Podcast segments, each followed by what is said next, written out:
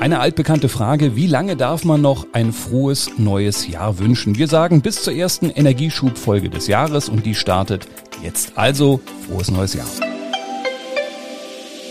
Hier ist der Energiepodcast aus dem Newsroom der TÜV Nord Group. Natürlich auch im Januar wieder mit unserem Experten Silvio Konrad. Und wir schauen diesmal voraus auf dieses Jahr, wollen zum Beispiel darüber sprechen, was regulatorisch 2023 doch mal so langsam passieren sollte. Außerdem stellen wir die Frage, wie viele LNG-Terminals braucht Deutschland eigentlich? Und wir sprechen hier zum ersten Mal über das Thema CCS, also die Speicherung von CO2. Ich freue mich, dass Sie dabei sind im Podcaststudio am Mikrofon Martin Brüning.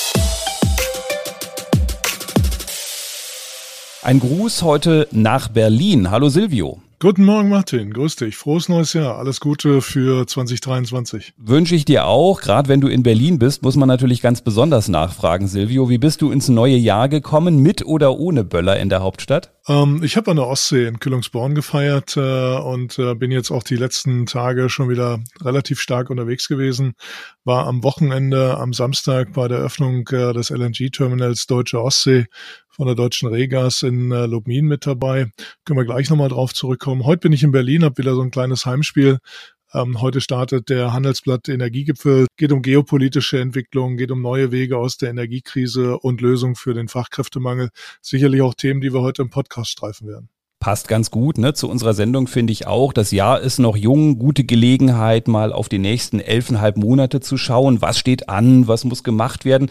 Und da lass uns doch zu Beginn gleich mal Richtung Politik in Berlin schauen. Da gab es vergangenes Jahr ja, man kann sagen, ein engagiertes Osterpaket. Zum Sommer hin hatte man so den Eindruck, naja, jetzt verleppert sich's gerade alles so ein bisschen. Und wo stehen wir jetzt deiner Meinung nach zum Jahresbeginn? Wo muss regulatorisch in diesem Jahr noch dringend Hand angelegt werden? Ja, 2022 war in der Energiepolitik natürlich stark durch Krisenbewältigung geprägt. Das wird sich äh, nach meiner Einschätzung auch in 2023 fortsetzen. Stichwort Preise, Stichwort Unabhängigkeit.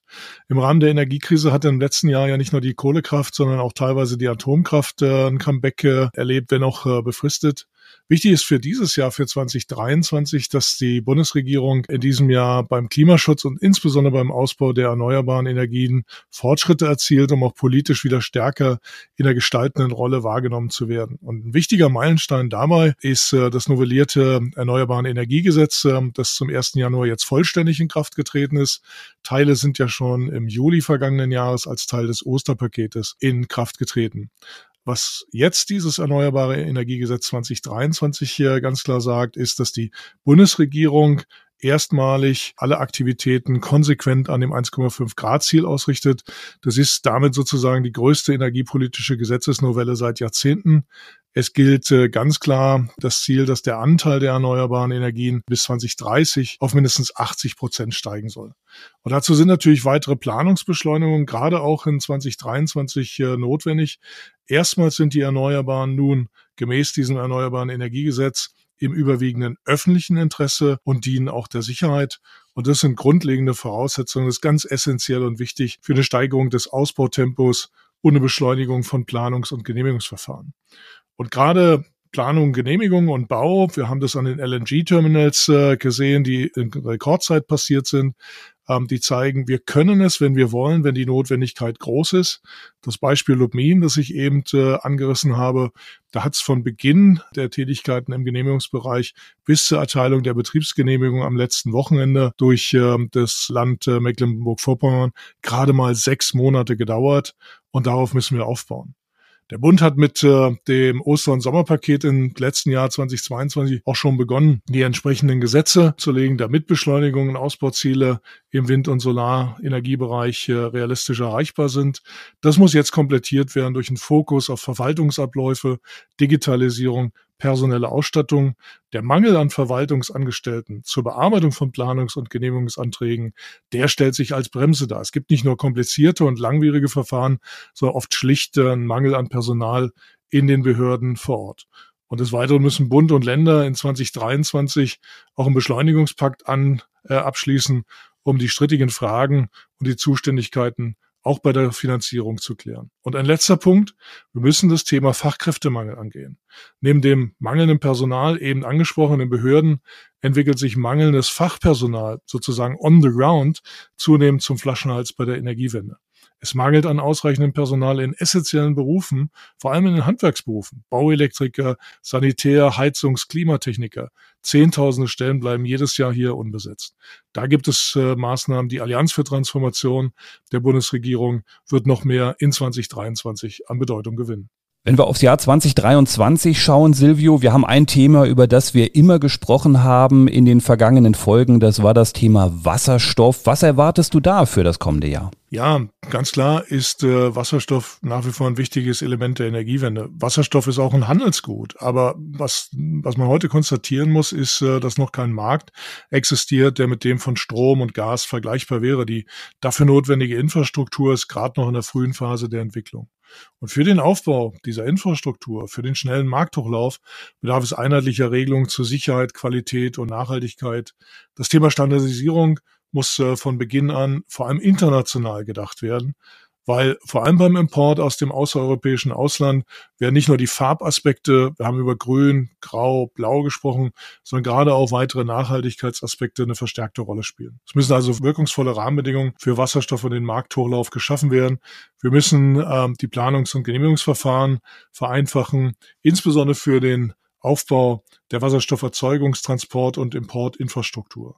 Und hier wird das angekündigte Wasserstoffbeschleunigungsgesetz der Bundesregierung mit Blick auf internationale Importinfrastrukturen, mit Blick auf Importterminals an Küsten und Pipelines, mit Blick auf die H2, die Wasserstoff-Readiness der LNG-Terminals und der Pipelines zu den EU-Anrainerstaaten ein wichtiges Element sein und für 2023 sehnlichst erwartet werden. Stichwort, wir können es, wenn wir wollen. Wir können es hier übrigens auch, wenn wir wollen. Falls, liebe Hörerinnen und Hörer, um mich hier heute gehämmert und gebohrt wird, sehen Sie es als gutes Zeichen, denn hier passiert eben einiges, es wird fleißig gearbeitet. Du hast eben schon die erneuerbaren Energien äh, angesprochen, dann kommen wir doch mal zum Stichwort Windenergie. Uni Köln hat ausgerechnet, äh, dass wir bis zum Jahr 2030 eigentlich sechs Windräder pro Tag bauen müssten, um die Ziele zu erreichen. Jetzt kann man sagen, naja, Papier ist geduldig, aber müsste man die Ziele fairerweise nicht langsam mal über überarbeiten und sich ehrlich machen, denn die aktuellen Ziele erscheinen ja eher unrealistisch, wenn man sich, wie du es ja auch gerade beschrieben hast, die Dauer der Verfahren ansieht. Ja, aber nach wie vor gilt, sich ambitionierte Ziele zu setzen, das ist nicht verkehrt. Und diese zu erreichen, das ist auch nicht unrealistisch. Die Bewältigung der Herausforderungen bei der Genehmigung, beim Aufbau von benötigten Personal, die setzen einfach ein klares, strukturiertes Handeln bei allen Beteiligten im Sinne der Zielerreichung voraus. Das, was wir in Deutschland können, und wir haben es gerade an der LNG-Terminal-Thematik äh, gesehen, da haben wir es bewiesen, das geht und das sollten wir uns jetzt auch beim Ausbau der erneuerbaren Energien als Beispiel nehmen. Nur mit einer positiven Haltung und einem zielorientierten Handeln kann auch ein Ausbau der erneuerbaren Energien in Deutschland gelingen und er wird gelingen. Wenn man sich die CO2-Einsparziele ansieht, im Moment auch nicht gerade ein Selbstläufer. Ich meine, ist auch kein Wunder. Wir haben Krieg, äh, da müssen wir teilweise wieder auf Kohlekraftwerke setzen. Das war so nicht geplant. Müssten wir auch bei den Zielen für 2023 in Sachen CO2 mal nachkorrigieren? Denn man muss ja wahrscheinlich prognostizieren, die Gaslücke wird es weitergeben. Wir müssen sie vielleicht mit Kohle schließen, zumindest zum Teil. Also Martin, ganz klar, das Erreichen der CO2-Ziele hängt auch von Sparmaßnahmen und den Senkungen des Verbrauches ab. Darüber hatten wir beim letzten Mal äh, in einem der Podcasts auch schon gesprochen. Vom Anteil der erneuerbaren Energien am Energieverbrauch und der Gasversorgungslage in diesem Jahr. Und es schließt äh, die Gaslieferungen, die ja momentan noch funktionieren, und den Füllstand äh, der Speicher mit ein. Insgesamt erschwert der durch die Ukraine verursachte Gasmangel natürlich die Erreichung der CO2-Ziele, zumindest kurzfristig, weil wir Kohle, Kohleverstromung mit in den Energiewix äh, wieder stärker aufnehmen müssen. Langfristig ist es aber auch eine Chance, denn diese Krise könnte und die müsste sogar zu einem Umdenken und zu einem veränderten Verbrauchsverhalten beitragen und auch so langfristig helfen, die Erreichung der CO2-Klimaziele zu unterstützen. Also ich sehe schon, du gehst mit einer gehörigen Portion Optimismus ins neue Jahr. Vielleicht liegt das ja auch daran, dass du gerade diesen Hammertermin in Lubmin hattest und äh, happy happy in diesen Montag startest. Und dann sind wir eigentlich schon äh, beim Thema LNG, war ja auch eines der Themen des vergangenen Jahres. Und ja, du hast schon gesagt, wir haben bewiesen, wir können auch schnell. Und inzwischen dreht sich die Debatte so ein kleines bisschen und wir haben Umweltschützer, die sagen, naja, guckt mal wegen Überkapazitäten ein bisschen genauer hin. Wie schätzt du das ein, Silvio? Bauen wir jetzt gerade zu viele Terminals? Wie viel brauchen wir denn am Ende überhaupt? Martin, das ist eine Frage der Perspektive. Gas ist und Gas war eine Übergangslösung und eine Brücke zu einem nachhaltigen Energiemix. Langfristig werden die LNG-Terminals und auch die gesamte Gasinfrastruktur wahrscheinlich umgebaut und anders genutzt werden. Zum Beispiel auch für grünen Wasserstoff. Das ist auch in Lubmin ein ganz klares, äh, eine ganz klare Perspektive des weiteren Ausbaus und der Entwicklung dieses Standortes. Die Frage, ob wir in den nächsten Jahren die Terminals alle voll auslasten werden, das kann im, im Augenblick niemand mit Sicherheit beantworten. Es ist vorteilhaft deshalb, dass einige dieser Terminals auch von der Bundesregierung nur gemietet wurden und als sogenannte schwimmende Speicher- und Regasifizierungsanlagen ans Netz angebunden werden. Das erhöht die Flexibilität, ermöglicht eine Reaktion auf künftige Entwicklungen sowohl auf der Verbrauchsseite als auch auf der Versorgungsseite. Grundsätzlich ist ja die Frage in diesen Unsicherheiten, ob wir uns als Gesellschaft auf die sichere Seite legen wollen und eher effizient sein wollen oder ob wir ein höheres Risiko Gasmangellage eingehen wollen. Ich denke, dass die Zahl der Terminals, die momentan am Start sind, Wilhelmshaven Ende letzten Jahres, Lubmin letzte Woche, diese oder nächste Woche Brunsbüttel, dann geht's weiter mit Stade und anderen Standorten, dass die ausreichend und notwendig sind, um den Umbau der Gasinfrastruktur und äh, den Umbau der Importinfrastruktur in Deutschland auch zu gestalten und flexibel auszulegen. Die Frage ist ja auch, ob man das heute überhaupt schon abschließend beurteilen kann, was zu viel ist, weil wir noch nicht genau wissen, was in den nächsten Jahren auf uns zukommt. Es ist wahrscheinlich, Silvio, auch schwer genau zu prognostizieren. Ne? Lass uns zum Schluss, wie versprochen, ganz am Anfang nochmal über das Thema CCS sprechen. Haben wir vorher noch nie gemacht, also das Auffangen von CO2 und das Speichern im Boden. Da gibt's in Deutschland wie so oft mal, was wir so gerne machen, Pilotprojekte. Man muss aber auch feststellen, gewünscht ist es tendenziell vielerorts eher nicht. Wie siehst du es denn? Wird Deutschland mittel- und langfristig überhaupt auf CCS verzichten können? Vielleicht sollten wir erstmal die Begrifflichkeiten nochmal klären. Es gibt äh, Carbon Capture and Utilization, CCU. Es gibt äh, Carbon Capture and Storage, CCS. Also die langfristige Speicherung von äh, Kohlenwasserstoff in äh, entsprechenden Gesteinsschichten. Beide Dinge sollen helfen, den Ausstoß von Emissionen zu reduzieren. Die geologische Speicherung von CO2 ist weltweit verbreitet und die erforderlichen Technologien entwickeln sich auch stetig weiter, um noch effizienter und noch kostenoptimierter äh, betrieben werden zu können. Es gab in Deutschland ein Pilotprojekt zur Speicherung von CO2. Das wurde in den Jahren 2008 bis 2013 getestet. Danach hat man über verschiedene Maßnahmen diese Technologie ein Stück weit in Deutschland den Gar ausgemacht. Ich denke, es gibt ein großes Potenzial für die Offshore-Speicherung von CO2 unterhalb der Nordsee, auch im Nordmeer vor der norwegischen Küste. Es gibt Länder wie Norwegen, Saudi-Arabien, Katar, viele andere, die setzen auf die CCS-Technologie für die Herstellung von Wasserstoff, beispielsweise den sogenannten blauen Wasserstoff.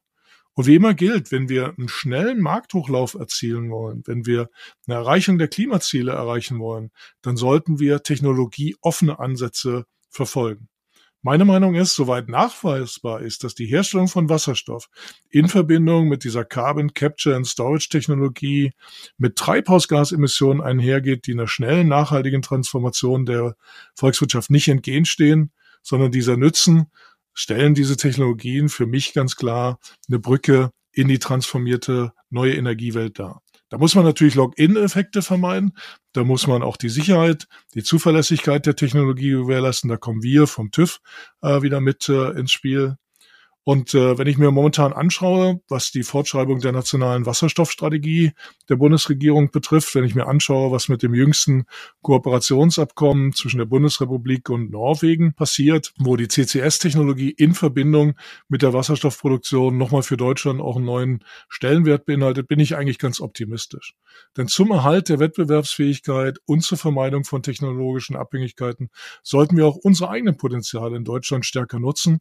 Und das schließt für mich eine offene, konstruktive, auch kritische Beschäftigung mit der CCS-Technologie in Deutschland an. Und da scheint sich im Moment einiges zu drehen. Technik macht Fortschritte. In den Köpfen machen wir Fortschritte. Vielleicht ein guter Grund, trotz aller Probleme auch in diesem Jahr optimistisch ins neue Jahr zu gehen. Silvio, vielen Dank, dass du dir heute wieder die Zeit genommen hast. Ja, Martin, vielen Dank auch dir. Äh, ich habe ja eingangs gesagt, frohes neues Jahr, alles Gute. Äh, ich wünsche natürlich auch unserem Podcast, dem Energieschub, äh, der heute sein fünftes feiert, alles Gute. Hoffe, dass wir die Themen auch weiter vorantreiben können und ähm, dass wir dies natürlich auch im Interesse aller unserer Zuhörer tun. Vielen herzlichen Dank. Vielen Dank, Silvio. Ihnen da draußen an den Geräten auch ein herzliches Dankeschön, dass Sie dabei waren. Silvio hat es gerade gesagt, es war schon Energieschub Folge Nummer 5. Wir senden herzliche Grüße aus Berlin und aus dem Podcast-Studio hier in Hannover und sagen bis zum nächsten Mal.